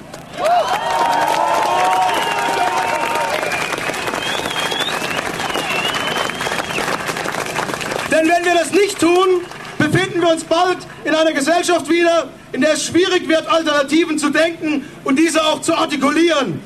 Das aber muss möglich sein, auch wenn die Ideen sich gegen den Staat richten.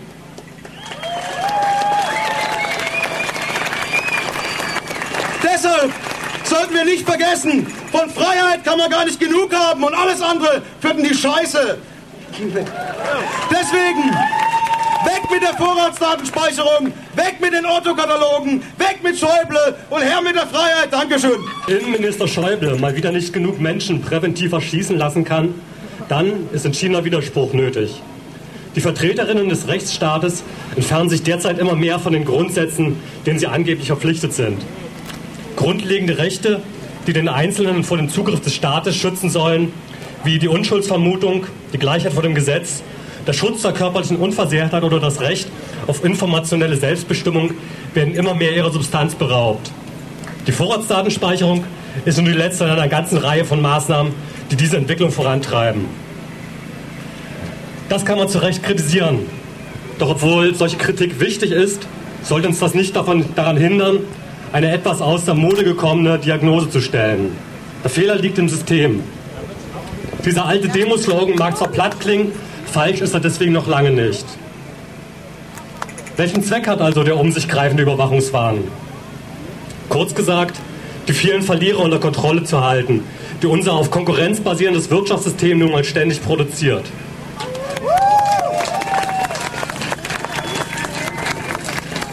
Denn obwohl letztlich alle von Überwachung betroffen sind, muss man sehen, dass Überwachung und Kontrolle auch sehr selektiv wirken. Es sind ganz bestimmte soziale Gruppen, die besonders davon betroffen sind. Dazu zählen Arme und Migrantinnen, ebenso wie Menschen, Menschen, die alternative Lebensentwürfe verfolgen. Überwachung findet nicht im luftleeren Raum statt, sie dient immer der Aufrechterhaltung des Status quo. Menschen mit Migrationshintergrund unterliegen dabei wohl der schärfsten Kontrolle.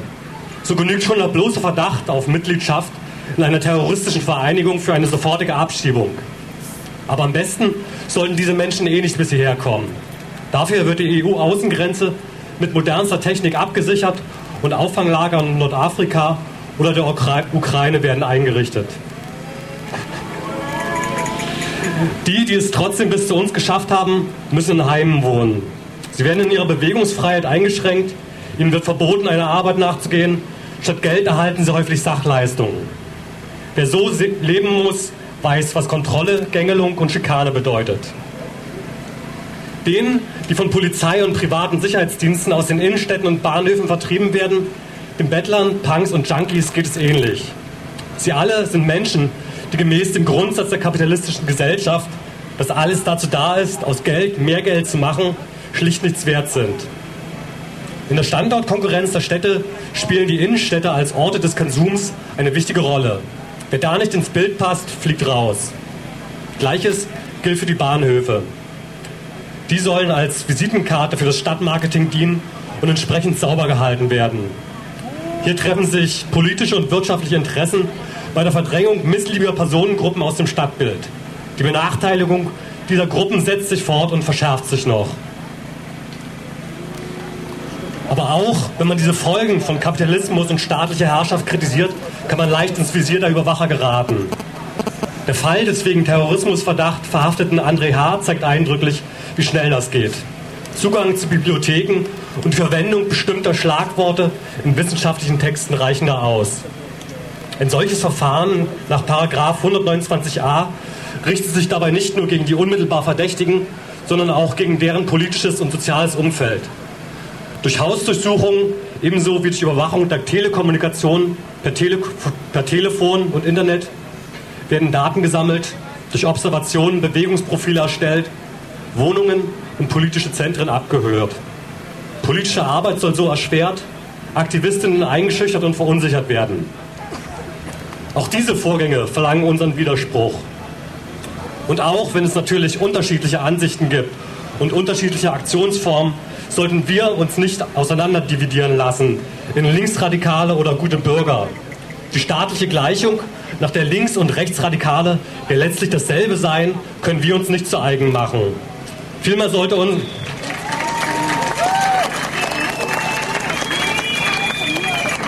Vielmehr sollte unsere Solidarität allen gelten, die ein schöneres Leben für alle wollen. In diesem Sinne, Schluss mit der Videoüberwachung in unseren Städten. Nein zu Vorratsdatenspeicherung und Online-Durchsuchungen. Schluss mit der rassistischen Überwachung von Migrantinnen. Für, für eine Abschaffung des Paragraphen 129a und b.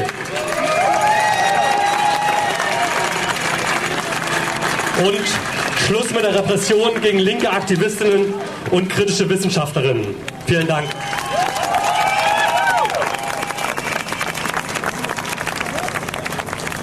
Ich bin gerade noch mal gebeten worden, mich sehr, sehr kurz zu fassen und das will ich gerne auch tun, denn Sie wissen mittlerweile ja alle, worum es geht. Ich bin hier, um einfach die Arbeit der Telefonseelsorge zu vertreten, hier in Deutschland.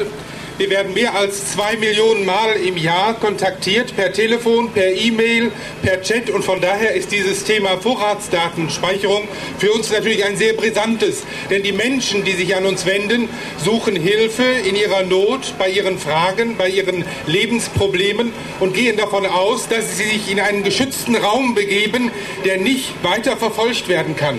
Von daher wendet sich die Evangelische Konferenz für Telefonseelsorge hier in Deutschland eindeutig und eindrücklich gegen jede Form von Datenspeicherung und Sammlung. Vielen Dank.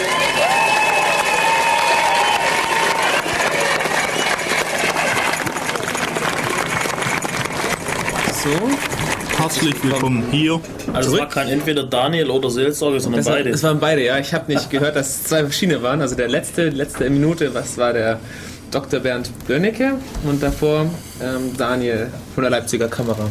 Also wie man sieht, äh, bei der Telefonseelsorge ist das Thema auch sehr akut, äh, was man vielleicht am Anfang gar nicht gedacht hätte. Nicht nur Seelsorge, auch anonyme Alkoholiker und ähnliches. Ah, Über, überhaupt solche Hilfegruppen. Das ist auch Allgemein. ein gutes Beispiel dafür, dass jemand was zu verbergen hat, oder? Er hat ein Problem, es ist nicht kriminell und nichts, aber es ist gesellschaftlich nicht akzeptiert, oder? Dass du jetzt ein Alkoholiker bist oder ähnliches. Du brauchst aber jetzt Hilfe. Und wenn du nicht sicher weißt, dass das nicht rauskommt, dann ist es eine weitere Hürde quasi, diese Hilfe in Anspruch zu nehmen. Und Natürlich. das verhindert, dass also im Mittel mehr Menschen geholfen werden kann. Natürlich. Okay, und Uli ist weg. ja, ich verabschiede genau. mich hier jetzt nach Österreich. Viel Spaß hier weiterhin in Deutschland und Wir können dann immer Telefonkonferenzen machen oder so. ja, es gibt auch dort ein Radio. Vielleicht kriegt man da irgendwie Gibt was. es denn eine Vorratsdatenspeicherung in Österreich? Keine Ahnung, ich habe mich da, ich bin noch nicht beschäftigt, weil ich sagen wir sehr Äh, kurzfristig. hallo, Ja, EU, aber wie läuft es in Österreich? Äh, ich weiß nicht, wie da momentan der Gesetzentwurf da ist. Tja, da kannst du uns dann sicher mal informieren, wenn es soweit ist. Okay, mache ich dann. Gut. Ein, gutes, ein guter Moment, um wieder ein bisschen zu jammern, was unseren Nachwuchs betrifft. Also Uli ist jetzt weg aus Ulm. Ja, Alex ist jetzt auch Ich weg. bin auch eigentlich weg aus weg. Ulm. Mev bleibt uns noch eine Weile Ich bin noch erhalten. da. Marcel müsste auch bald wieder Jonathan ist auch bald weg aus Ulm. Den wir mal einfach so in den Raum stellen. Also ganz ehrlich, wir wissen noch nicht so wirklich, wie wir es machen. Ja, wir wollen jetzt versuchen, äh, äh, genau wer uns performen sehen will, am 9. Oktober bei der ESE. Gibt es eine lustige Performance, wo wir Ese ist die Erstsemester-Einführung an der Uni. Uni Ulm oben. Ja, versuchen ein bisschen zu rekrutieren. Ja, also wir wollen so Drill Sergeant spielen und die Leute dann hier versuchen. Drill Sergeant Uli. Ja, das wird lustig. Machen Sie 20 Liegestütze. Scheiße. Kann ich selbst nicht. äh, ja, also wer Interesse hat, kann einfach mal vielleicht vorbeikommen. Sam, äh, montags, 20 Uhr zum CCC hoch. Oder wenn es vorher im Chat war, wir äh, falls ihr CPU-Power übrig habt, in Form von richtiger Hardware, die ihr uns schenken wollt und uns zuschicken wollt, versandkostenfrei für uns, äh, dann könnt ihr das natürlich auch gerne tun. Mit Servicevertrag bitte. Ja, genau, mit äh, 24-7 äh, und drei Stunden Response Time. Sollte man aber auch eine, eine Mindestgrenze irgendwie festlegen, nicht, dass dann so die alten 486er Boards angeflattert Hallo, wenn wir, vier, wenn wir eine 24-7 Slar haben mit drei Stunden Response Time, wo das dann alles gefixt wird, dann können wir darüber schon reden. Damit, wir- wenn es was ausfällt, muss es halt in drei Stunden gefixt sein. Ist gute. Ihr kommt vom Thema ab, Jungs. Ähm, Ah, Hallo, nachdem wir beide jetzt vorher vom Thema abkommen durften, durften wir zwar jetzt Das das hat auch wenigstens noch irgendwas damit zu tun. entfernt. Immerhin. Ja, das hat hier jetzt auch was entfernt damit zu tun. Okay, egal. Zurück zur Demo. Die hat einen Haufen Kohle gekostet. ja. Der AK Vorrat ist pleite im Moment und ruft zu Spenden auf. Sie gehen auch die äh, verschiedenen Vereinigungen an, die an der Demo teilgenommen haben und vielleicht kriegen Sie da Kohle, etwas. also die ganzen Plakate, die Bühnen, die, die, was weiß ich, die Flyer und, und, und. Wenn ihr was ihr tun könnt, ist einmal kauft solche T-Shirts. Genau, zum Beispiel 2.0 T-Shirts, bei Spreadshirt gibt es die. Aber ich glaube, ich weiß es nicht sicher, aber so wie sich das angehört hat, wurde da der Spendenanteil ein bisschen zurückgefahren. zurückgefahren. Und äh, deswegen informiert euch vorher. Ihr könnt auch direkt spenden, oder? Ist ein Verein, ja. oder nicht? Ähm, da gibt es gibt's Kontaktdaten auf äh, freiheitstattangst.de. Oder AK Vorrat, oder? Ähm, unter der Rubrik Spende können wir von mir aus schnell vorlesen, aber nee, nee, ähm, selber. guckt im Internet äh, www.freiheitstattangst.de, da findet ihr dann ähm, die, die Kontodaten für eine Spende. Wenn ihr schon nicht bei der Demo wart, könnt ihr da vielleicht noch was Gutes tun. Beziehungsweise, wenn ihr schon nicht bei der Demo wart, dann äh, unterschreibt wenigstens so eine Vollmacht, dass genau. äh, in eurem Namen ein, eine Verfassungsbeschwerde gegen dieses Gesetz, falls es in Kraft treten sollte, äh, eingelegt werden kann und wird. Und das Ganze kostet euch nichts. Äh, der Anwalt vertritt das Ganze kostenlos, gratis, umsonst, wie auch immer ihr das bezeichnen wollt. Beziehungsweise ihr habt einfach, was ihr um was es geht, ist, das Ding ist verfassungswidrig aus unserer Sicht und wir hoffen, dass es die Karlsruhe Richter auch so sehen. Und sobald es Gesetz wird, wird es eine ähm, Verfassungsklage dagegen, geben dagegen. Und da ist es gut, wenn möglichst viele diese tragen. Was ist der Unterschied zwischen äh, Beschwerde und Klage? Verfassungsbeschwerde und Verfassungsklage? Ja, da bin ich Jurist. Kein ja. Plan. Du bist hier der Jura-Professor. Wenn jemand weiß, was der Unterschied zwischen Verfassungsbeschwerde und Verfassungsklage ist, kann er gerne anrufen. Das wird, also mich würde Wenn der auch noch gerne im Radio ist, kann er auch gerne mal als neuer Moderator mit juristischen Grundkenntnissen irgendwie zu uns kommen. Das wäre sicher ganz toll. Ja, ich glaube, wir hätten viel Spaß. Also ich würde dann auch wieder kommen. Magst du noch kurz sagen, wo, wo man die Vollmacht finden kann? Äh, wir verlinken es nachher auf unserer Seite. Auf okay. der Födio.de. Wir sind voll kreativ. Ja, alles klar. Wir verlinken. Ansonsten www.freiheitstattangst.de und von dort aus durchklicken. Wir können auch in ein iFrame einbinden. Packen es nachher auf unsere Seite auch. Okay. Okay, machen wir mal Musik, dann kann ich gleich das Studio dann verlassen. Dann werden wir jetzt so noch äh, ein weiteres Lied von den Früchten des Zorns hören. Äh, ich habe dummerweise keine Ahnung, wie es heißt, aber. Wenn ihr zu den Reden was sagen wollt und so weiter, ruft an. Wir können da gar noch drüber diskutieren ja, und so richtig. weiter.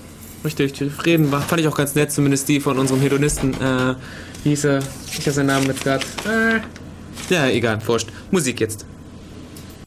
Ah, jetzt geht's wieder. Hallo. Habe ich schon die akute Verpeilung von Meth? Naja, egal. Akut, hm? ähm, ja, das war das Herz, das ist ein Muskel, Größe einer Faust von Früchte des Zorns. Die Homepage von denen werde ich dann auch noch verlinken. Die heißt, äh, Homepage heißt, glaube ich, früchtedeszorns.de. Ihre Musik ist Creative Commons. Ähm, Booklets gibt es zum Runterladen und äh, kaufen und alles Mögliche. Ganz nette Seite eigentlich, passt schon.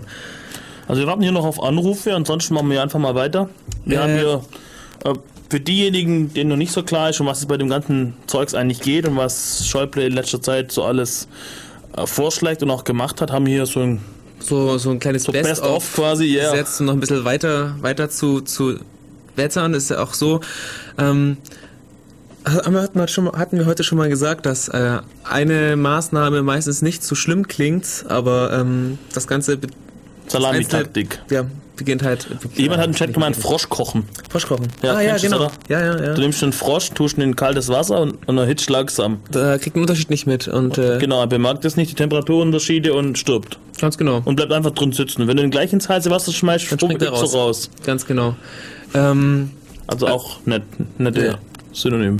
Okay, wo fangen wir am besten an? Also Schäuble ist unser Innenminister. Du musst nicht unser politisches System erklären, oder? Äh, ja. Sag einfach mal, was für Zeugs er so vorschlägt. Ja gut, ich werde es einfach mal, mal runter... So Dinge wie vorübergehendes Erschießen und so. ja, genau. also ähm, es, gibt, es gibt ziemlich viele Statements, ähm, die ganz relativ krass klingen. Ich weiß nicht, was davon versucht wird umzusetzen, weil einige Sachen klingen dann schon relativ heftig, wie zum Beispiel, ähm, dass er ich sage jetzt mal überspitzt, Umsturzvermutung abschaffen wollte. Hast du das noch in Erinnerung?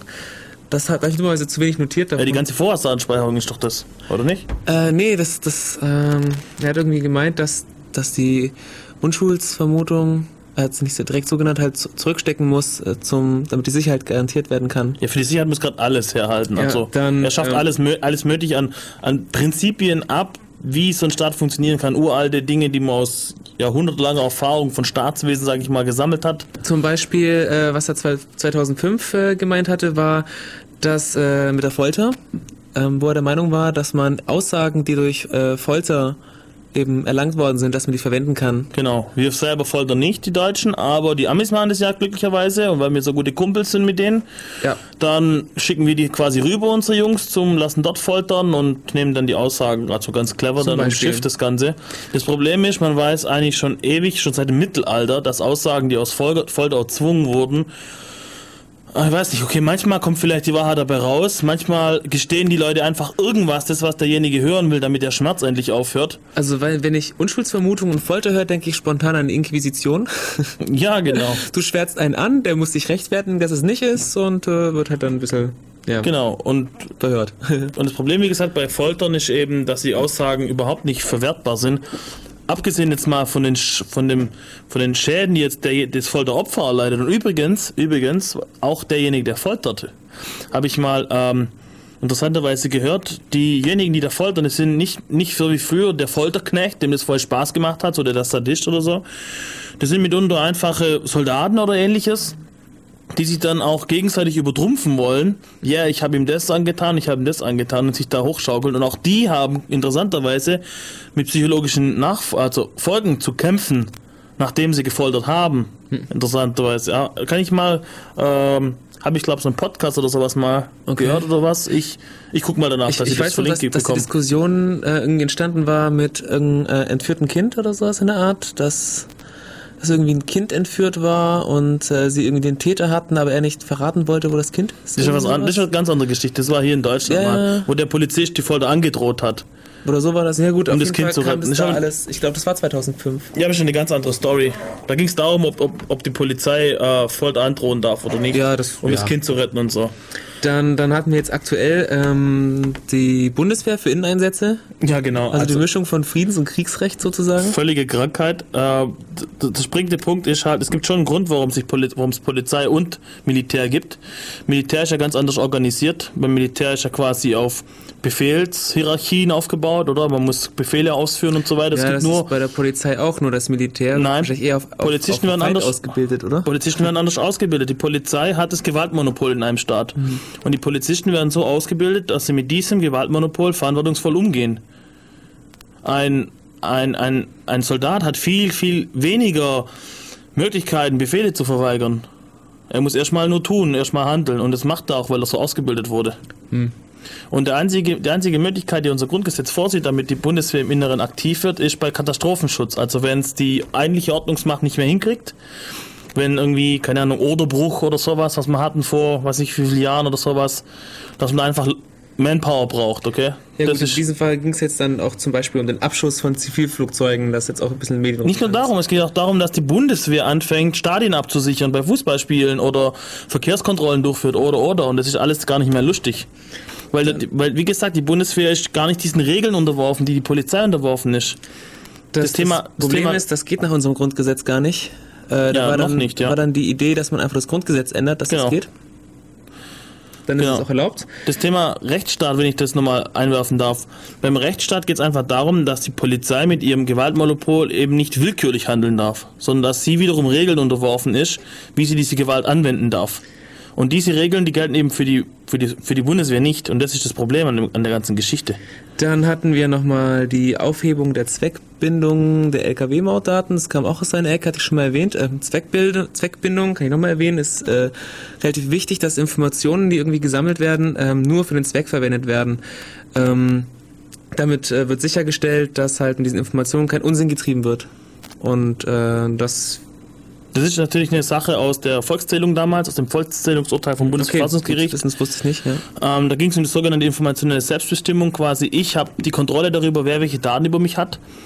Und ähm, so ist die Idee, okay, nur so kann es funktionieren, weil wie auch der dieser Hedonist in seiner Rede gesagt hat, diese Schere im Kopf arbeitet. Sobald ich das Gefühl habe, überwacht zu werden, verhalte ich mich anders. Und das hat damals das Bundesverfassungsgericht schon erkannt und hat gesagt, okay, das darf nicht passieren. Jeder muss wissen, wer was über ihn weiß.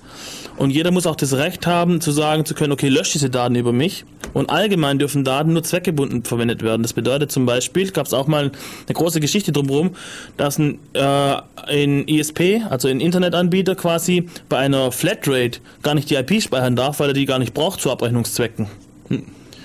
Und ähm, ja, da gibt's halt, dann kommen halt natürlich wieder die Polizei und sagt, ja, da können wir gar nicht mehr irgendwie was verfolgen und da, ich weiß nicht, auf was, ich glaube sieben Tage oder sowas haben sie sich jetzt geeinigt. Ich glaube, das war bei, bei, bei T-Online oder sowas, war das Also mal ich- eine ich hab- Geschichte. Also ich weiß ja, dass T-Online die Telefondaten, das sind jetzt aber nicht Internet, 80 Tage speichert. Nee, es ging, um, es ging darum, ob, ob da hat jemand geklagt, ob, ähm, ob die. IP-Adressen bei einer Flatrate, ob die gespeichert werden dürfen oder nicht, weil eigentlich brauchen wir die nicht zu Abrechnungszwecken. Könnt ihr mal danach googeln, ich weiß es jetzt nicht mehr so genau, ist ziemlich lang her. Äh, eine andere Geschichte, die äh, Schäuble machen will, ist die Zusammenlegung von Polizei und Geheimdienst. Das ist auch eine sehr heikle Geschichte. Ich will mal so kurz umreißen, soweit es hier so in der Schnelle geht, was der Unterschied zwischen Polizei und Geheimdienst ist. Also die Aufgabe des Geheimdienstes ist es, die Verbrechen, also die Entstehung von Verbrechen zu verhindern, im Vorfeld zu agieren und die Aufgabe der Polizei ist es, im Nachhinein zu agieren. So grob eingeteilt.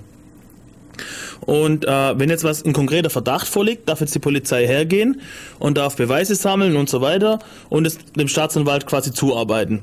In Form einer Amtshilfe läuft das, soweit ich weiß. Und dazu darf die Polizei, wenn ein konkreter Verdacht besteht, auch in die Freiheitsrechte eingreifen der Menschen. Es darf Hausdurchsuchungen gemacht werden, es dürfen Personenkontrollen gemacht werden. Es darf zum Beispiel Blut abgenommen werden, wenn jemand besoffen fährt oder sowas. Dann ist konkret was da und wird in diesem konkreten Fall eben eine Beweissicherung gemacht. Der Geheimdienst arbeitet anders. Der Geheimdienst, der darf ähm, der darf im Vorfeld agieren, der darf abhören, er darf überwachen und so weiter, aber er darf nicht in die Freiheit der Menschen eingreifen und er darf vor allem auch die Menschen nicht verhaften oder festhalten oder ähnliches. Und der Zusammenhang ist jetzt folgendes, wenn der Geheimdienst jetzt Informationen hat über einen Anschlag, der passieren soll zum Beispiel, dann spielt der Geheimdienst diese Informationen der Polizei über und die Polizei handelt dann und zwar im Rahmen der Polizeigesetze, die es gibt. Das ist so der Deal bei dem Ganzen. Und das hat man deswegen so installiert, damit man nicht sowas bekommt wie die, wie die äh, Gestapo im Dritten Reich. Das war auch so eine Mischkultur aus Polizei und Geheimdienst. Die haben eben äh, überwacht und, und eben dann auch eingegriffen. Das heißt, du bist ständig irgendwelchen Gängelungen ausgesetzt als, als, als Bürger und vor allem du hast nicht diesen Schutz durch, durch, ein, durch das äh, Rechtssystem und dem die Polizei unterworfen ist, quasi. Drittes Reich finde ich gerade ein ganz ähm, interessantes Stichwort, wenn du gerade, wo du gerade Gestapo auch gesagt hast. Ähm, was noch aus dem Dritten Reich irgendwie in der Jetztzeit fehlt, neben der Gestapo, wäre noch die, die Lager zum Beispiel. Da hatte ich noch, ähm, das wurde auch in der, in der Zwischenkundgebung erwähnt, die Internierungslager für Gefährdete. Ähm, ich weiß auch nicht genau, inwiefern das geplant Nee, für ist. Gefährder. Für, äh, Gefährder, Gefährdete. Also prinzipiell sind das Leute, die, ähm, bei denen angenommen wird, dass sie zum Beispiel, ähm, ich sage jetzt mal einen Anschlag planen oder sowas oder, oder ein politisches Attentat oder sowas in der Art vorhaben, die können dann äh, vorläufig festgenommen werden, bevor sowas getan werden. Geht auch schon so ein bisschen in die Richtung. So. Ja, wenn konkret was da ist, ja. Äh, ich weiß nicht, wie konkret das sein muss. Das ist natürlich jetzt, aber im Prinzip, im Prinzip die Prinzipien sind klar. Es muss konkret was auf der Hand liegen. Was es jetzt im Detail bedeutet, das muss man natürlich jetzt Oder in der feiner, feiner irgendwie äh, abstimmen. Aber was zum Beispiel gemacht wurde im Vorfeld der G8-Gipfel, wo dann ganze Busse von Leuten einfach mal eingesperrt wurden, ohne Haftrichter, ohne überhaupt irgendeine Anklage, ohne Anwalt, ohne gar nichts. Es gab ist, auch Grenzkontrollen. das ist im höchsten Maße, äh, ist das rechtswidrig. Aber ich weiß auch nicht, irgendwie, wenn von staatlicher Seite aus das Recht gebrochen wird, redet keiner von, von, von Kriminellen oder ähnliches. Ähm, Ja. Grenzkontrollen gab es auch. Auch in der WM wurden wieder, ich weiß aber nicht in welchen Grenzen halt Kontrollen eingeführt, damit äh, keine Terroristen da. In welcher Form? Ich meine, Grenzkontrollen an sich sind ja nicht schlimm, ist okay. Ja, in der, seit der EU gibt's ja keine Grenzen, also seit- wir haben keine Grenzkontrollen mehr. So wurden Weil wir, haben keine, weil wir keine EU-Außengrenzen mehr haben. Ja. Ja, was In- wurde da kontrolliert? Ja, die Fahrzeuge. Ja, ich, das finde ich aber nicht so schlecht. Ich meine, wenn es konkret, konkret Anhalt gibt wegen Hooligans oder ähnliches, das ist natürlich schon ein Problem, wenn man da versucht, die zu filtern und so, kommt natürlich jetzt wieder darauf an, wie das gemacht wird. Wenn es flächendeckend pauschalisiert gemacht wird, ist natürlich ein Problem. Warte mal, filtern, da gab's auch die Geschichte ähm, von der Frau, die sich äh, eine Untersuchung oder die, die sich ausziehen musste, weil sie unauffällig das war war. ein Mädchen. Äh, war ja, ein Mädchen, ja. Ich, war- ich kann es ja kurz erklären, erzählen, was da war. Es war ein 15-jähriges Mädchen, die wollte zum Fußballspiel. Dynamo Dresden war das. Und Dynamo Dresden hat ein ziemlich großes Problem mit Hooligans. Und die Polizei hat also angefangen, äh, diese verdächtigen Leute, als was weiß ich, Groß, Bomberjacke, Glatze oder sowas, das waren so die Filter, äh, zu untersuchen nach Waffen und nach irgendwelchen äh, Leuchtkörpern und ähnliches. Rauchbomben, keine Ahnung was. Rauchbomben und sowas. Und das haben die natürlich dann auch geblickt, dass sie das Zeug so nicht mehr reinkriegen, haben jetzt angefangen, ihren Freundinnen oder Freunden, die unverdächtig aussehen, das mitzugeben. Und die Polizei hat darauf dann so reagiert, dass jetzt anfangen, unverdächtige Personen äh, auf, also, weil sie unverdächtig sind, sind sie verdächtig in diesem Fall. Hatten damit was zu verbergen. Und, und werden dann gefilzt und da musste sich ein 15-jähriges Mädchen eben dann nackt ausziehen, einer Ganzkörperkontrolle unterziehen. Das Problem an der Geschichte war, dass man in das Zelt irgendwie reingucken konnte von außen, wo sie das machen musste und so weiter und und dann, das Mädchen hat sich dann im Nachhinein gewehrt dagegen und die Quintessenz war quasi, naja, sie muss ja mit sowas rechnen, wenn sie auf ein Fußballspiel geht. Richtig. Und das ist natürlich dann schon ziemlich heftig. Das hat mit Freiheit irgendwie gar nichts mehr zu tun. Äh, Im Chat kam jetzt auch gerade ein Link dazu vom Tagesanzeiger in der Schweiz. Allerdings Ach. ist der zu lang vorzulesen. Äh, das, da ging es um was anderes. Ach, da wurden zwei Mädchen beim Kiffen erwischt hm. und durften dann auf der Zürcher Polizeiwache auch sich einer Ganzkörperkontrolle unterziehen. Mhm. Und das war halt auch ein bisschen heftig. Aber ich weiß nicht, das geht ein bisschen in eine andere ah, okay. Richtung, glaube ich. Das hat ja. mit Überwachung irgendwie nichts zu tun, glaube ich. Ähm, Eventuell ist es halt nur unverhältnismäßig gewesen, was die Polizei dort gemacht hat, denke ich. Dann gibt es auch noch ähm, vom Schäuble jetzt wieder eben die Online-Durchsuchung. Ja, genau, das ist natürlich der volle für Witz. Für die es auch keine Rechtsgrundlage gibt und äh, für die dann irgendwie Artikel 13 des Grundgesetzes, die Unverletzlichkeit der Wohnung halt dann abgeändert werden soll. Und das ist vor allem die volle Verarsche. Äh, man redet davon, dass drei Tage lang maximal überwacht werden darf. Aber das ist natürlich ein Witz, wenn ich jetzt auf deinen Computer einsteige, weiß ich, was du die ganze Vergangenheit über gemacht hast. Ich gucke mir deine History an, ich gucke mir deine ganzen Dateien an, was du abgespeichert hast. Es ist anders wie beim Telefon, wo ich drei Tage lang deine Gespräche höre. Das ist die volle Lüge. Da wird nur zählt drei Tage lang maximal, aber das reicht eigentlich schon. Es reicht eigentlich schon eine Minute und ich weiß alles, was du gemacht hast auf deinem Rechner. Die letzten Wochen, Monate. Was halt noch drauf ist. Ja. Und die Tatsache, dass drei Tage brauchen, spricht vielleicht für ihre Inkompetenz, keine Ahnung. Das ist natürlich der volle Witz, dass da einfach in, den, in die Rechner der Menschen eingestiegen wird und da rumgeschnüffelt wird. Und das Problem, ganz ehrlich, ähm, ich denke nicht mal Security-Profis können sich dagegen schützen, weil wenn es mit staatlichem Enforcement kommt, wird es echt sehr dünn. Ich sag mal so Stichwort vertrauenswürdige Hardware. Weißt mhm. du, was deine Netzwerkkarte eigentlich macht? Weißt du, was deine CPU eigentlich macht? Und so weiter. Weißt du eigentlich, dass dein Compiler richtig funktioniert? Da gab es ja früher diesen ja, Proof ja. of Concept und so weiter. Hat man mal eine Sendung auch darüber? Weißt du noch, wie sie heißt? Nee, keine Ahnung. Okay. Ähm, ja, Genau. Also das, die ganze Online-Durchsuchung ist eine Farce sondersgleichen, dass es überhaupt politisch überlebt wird, dass jemand sowas fordert, finde ich schon sehr, sehr bizarr, ehrlich gesagt. Gut, ähm... Ob geht die Zeit aus? Hast du ja, noch ein paar Zeit aus, so knackige, oh, vorläufige Erschießung von... Ach ja, ja, genau. Das ist doch der Klassiker, oder? Ja gut, das war das mit dem finalen Rettungsschuss. Äh, ja, den gibt's ja schon lang. Äh, ich weiß noch nicht, ob das verändert wird. Also wenn jetzt einer mit dem Bombengürtel um, um, um, um, um die Brust äh, in eine Massenmenge reinrennt und schreit, ich springe halt in die Luft, dann darf die Polizei auch jetzt schon ihm den finalen Rettungsschuss verpassen. Die Soweit, also ich glaube, darum geht's doch, oder? Aber worum es da geht, dass man da quasi Terrorverdächtige im Zweifelsfall mal erschießen so, im darf. Im Zweifelsfall Verdächtige. Genau, und das ist halt das Problem, dass man sich wieder aus dem, aus dem klaren rechtlichen Rahmen, den man momentan hat, bewegt man sich in halt so ein schwammiges Feld, wo viel, viel Interpretationsfreiheit und viel Handlungsspielraum existiert. Natürlich dann sehr gefährlich. Nur weil jemand aus dem Jemen kommt und sein Bruder oder Nachbar ist vom Onkel von einem, der in so einem, so einem äh, Terrorlager ausgebildet wurde oder sowas, den dann, was sich hochgehen zu lassen. Da gab es übrigens auch in London, kurz nach den Anschlägen in London, haben sie aus Versehen einen Brasilianer erschossen. weil der, Entschuldigung, kriegt einen trockenen Hals, weil der aus einem Haus kam, das sie überwacht haben, weil sie gedacht haben, da ist irgendwas und dem sind sie hinterher. Und als sie dann stellen wollten, ist der losgerannt. Unklar, was da genau lief. Äh, es gibt Leute, die sagen, der wollte einfach nur die U-Bahn kriegen, weil die haben ihn dann in der U-Bahn, haben sie ihn dann erschossen mit mehreren Schüssen in den Kopf, in den Hinterkopf. Und als dann über und die dachten, er hätte jetzt einen Bombengürtel und würde sich in die Luft sprengen wollen und so weiter. Und äh, dann war gar nichts und er war Brasilianer. Und das ist natürlich dann sehr traurig, wenn sowas passiert. Und indem er quasi die äh, Erschießung von, von Terrorverdächtigen fordert, dann öffnet man natürlich diesem Gebiet Tür und Tor, dass solche Missgeschicke immer wieder passieren. Und das will man natürlich nicht. Und man kann, noch was, ganz wichtig, für die Verschwörungstheoretiker, man kann natürlich unliebsame Oppositionelle so aus dem Weg räumen. man kann Situationen inszenieren, wo man im Nachhinein behaupten kann, ja, der war verdächtig und der wollte jetzt da jetzt irgendwas machen und dann haben wir mal vorläufige Chancen quasi. So, politische Gegner ausschalten. Ja, ich denke, ich denke, diese ganzen Überwachungsmaßnahmen, ich denke, diese auch. ganzen Überwachungsmaßnahmen führen dahin, dass man Opposition verhindern kann. Und dazu kommt, dass ähm, vieles auch dann sehr undurchsichtig wird.